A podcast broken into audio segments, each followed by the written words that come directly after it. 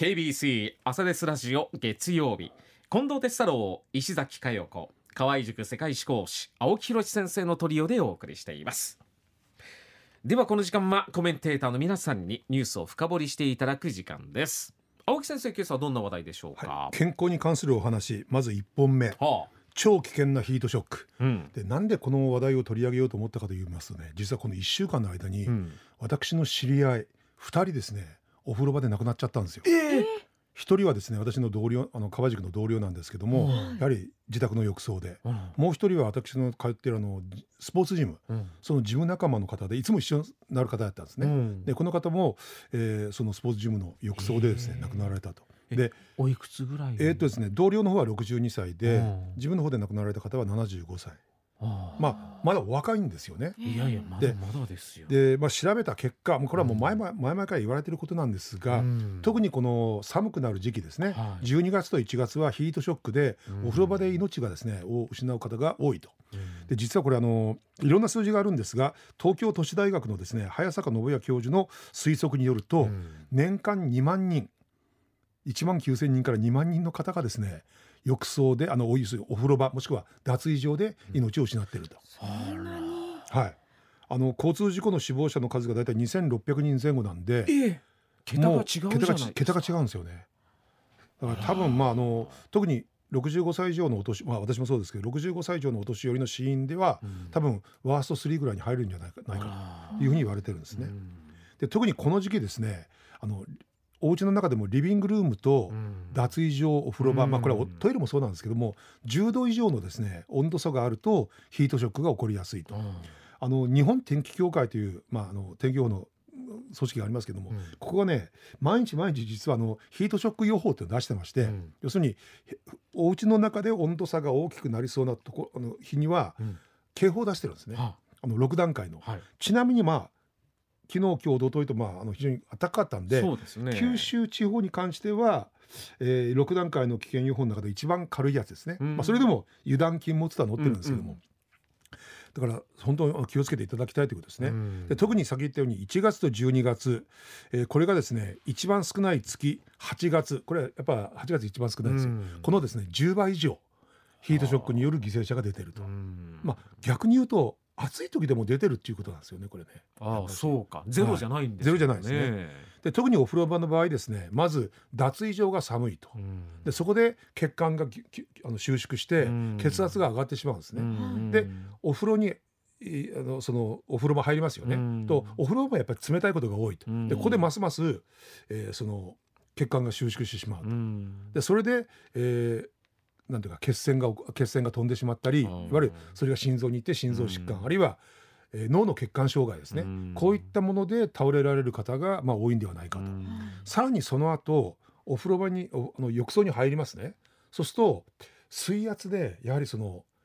心臓がにあの負担がかかって、でそれがやっぱ心疾患心臓疾患を起こしやすいと、さらにお風呂にしばらく使っときますとですね、うん、血管が今度広がるんですね、うん、これで急速に血圧が低下をし、うん、めまいが起こると、そのまま意識を失って浴槽の中で溺死をすると。あ溺れてしまう、はい、だからあのお風呂場の事故ってまあそんな先言ったように血管障害ですね、はい、あの心疾患とか脳の血管障害プラス溺死、もうちょっと朝からも大変な話なんですけどもこれでですね本当2万人近い方が亡くなっているということらしいんですね。でじゃあそれを予防するにはどうしたらいいかと、はいはい、まず一番お風呂に入る前にまず水、うん、十分な水分補給をやっておくと、うん、2つ目これは特にお年寄りに関して言えるんですがお風呂に入る時に同居者に声掛けをすると。うん、でしばらくなんか物音がしなかったら見に来てもらうとかね。あの基本的には10分に1回は様子を見に行かれた方がいいんじゃないかということをですね、この早坂先生はおっしゃってます。そして3つ目これはもう当たり前ですけども飲酒時お酒を飲んだ後の入入浴は避けると。お酒を飲むとどうしてもですね血圧が上がります。血流が激しくなって。でそれでお風呂場に入るとまたその血圧がまあその急展開してですね上がったり下がったり激しくなって、うん、それが心臓などに負担を与えると、あるいは血管にも負担を与えると。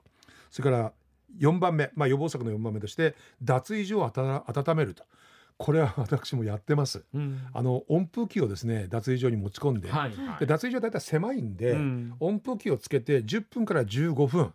まあ、その時間まあ待たなくちゃいけないんですけども、うん、えー、そしてさらにはお風呂場に入お風呂場もですね蓋を開けて、その湯気を出すと、はい、あるいはシャワーでその床を濡らす。それによって湯気を出しておあの温度を温めると、うん、でこういった作業をするということですね。うん、で実はまあこういったことって例えばそう夕方から夜にかけてお風呂に入る時には、まあ、やってらっしゃる方結構多いと、うん、ただお風呂に入らずに寝ちゃったと、はい、あくる朝入らなくちゃいけないと。いう時についついまあ時間がもったいないということでこういった作業をおろそかにすると危険がですね増してしまうということなんですね。えー、さらにですねこれはあの湯船に入る時のポイントなんですができれば41度以下のまあややまあ暑くもないですよね、うん、41度以下、うんね、41度以下で10分以内にするということですね。でこれ42度以上にするとやっぱり熱くなって、はい、でどうなるかというと交感神経が刺激されて緊張するらしいんですよ、うん、緊張すると血管が収縮して血圧が上がってしまうと、うん、お風呂に入るとやっぱ気持ちいいですよね、うん、あれなんで気持ちいいかというと血管が広がって血液がふーっと流れてまあ、ついつい「はあ」と僕らは声出すわけです。ところが42度以上になると逆の効果になっちゃう。逆に緊張させてしまうらしいんですね。でそういったところに長くいるとやはり血管障害を起こしやすいと。おじいちゃんおばあちゃん高い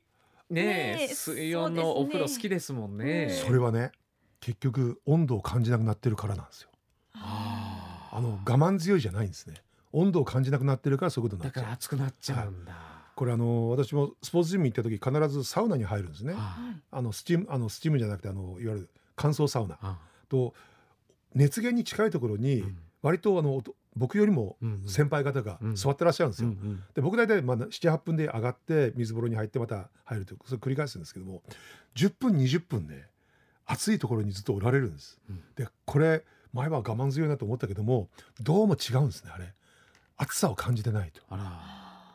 でそういったところで事故にもつながりやすいということですね。で今ちょっとサウナの話しましたのでサウナについて申し上げると、あのサウナまあ上がったら基本まあお湯を浴びて汗を流してその後水風呂に入りますよね。は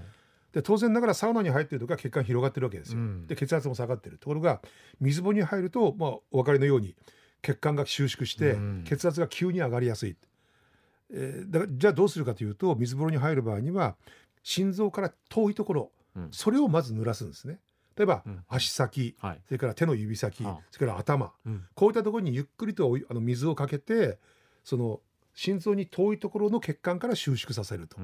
で水風呂にもゆっくり入ると。時々ねやっぱりジャバーンと入ってらっしゃる先輩方おられるんですけど あれはやっぱり危険極まりないですね。本当ですね、はい、とにかくあのお風呂に入る時っていうのはですね十分にもお気をつけて特にあの悪い意味でこの12月と1月が一番そのリスクの高いシーズンなんで、ね、ご注意いただきたいということですね。はい、えー、ちょっと僕ねショックだったんですよ。いやもうそうですよ、ね、本当ね2日ぐらい前までサウナの中でああだこうだというふうにお話ししていた先輩が、翌週ですよ。まあその3日後ね、亡くなってたと。いやこれはちょっとねあので同僚もその自宅のお風呂で、まあ、彼独身だったんですけども、自宅のお風呂でその湯船の中で結局発見されてで死後もう3日経ってたという。ちょっとそれがね立て続けに起こっちゃったんで。本当ですね、はいということで、えー、超危険ヒートショック、うん、えー、十分なご注意をということですね。はい、で2つ目はですねこれは先週の金曜日に朝テステレビの方で、うん、あの報道してたんですけども、えー、歯磨きがインフルエンザを防ぐと。どういうことですこれあの歯磨きもちろんこれ歯周病なんかねあるいは虫歯なんかを防ぐために我々やってるんですが、うん、同時にこれはインフルエンザの予防にもなると、うん、なぜかと言いますとあの歯を磨かないと歯の周りにプラークあの歯垢がつきますよね、はい、あの歯垢の中に何がいるかというと歯周病菌というとんでもない悪さをするばい菌がいるわけです、うん、でこの歯周病菌がですねえタンパク質分解酵素を出すんですね、はあ、でこれがインフルエンザウイルスを活性化させる役目を働かす、はあ、だから、はあ、あのいわゆるあの歯磨きしないで朝起きると口の中ネバネバしてるじゃないですか、うん、あれはもともとは歯周病菌が自分を守るために、うん、自分が流されないためにベタベタつかせてるん、ね、だからあれはもう歯周病菌の山なんですよ。でそこの中にインフルエンザのウイルスが入ると活性化されてこれこのいわゆる思考の,、ね、あのネバネバした中が、うん、インフルエンザの温床にもなると。じゃあこれどうするかというとそれはもう歯磨きしかないわけですね。うん、あの人間の持ってる抗体なんかであのプラークを取り除いたりあるいは無毒化することはできないらしいんですよ。だから物理的に小先を落とすしか方法はないらしいんですね、ですからまあまめに歯を磨く。最低でも就寝前は必ず歯を磨くと、あの口の中から歯周病菌を一切なくすのこれは不可能らしいんです、だけども最小限に抑えることによってその効果を少なくすることができるということらしいんですね、でポイントなんですが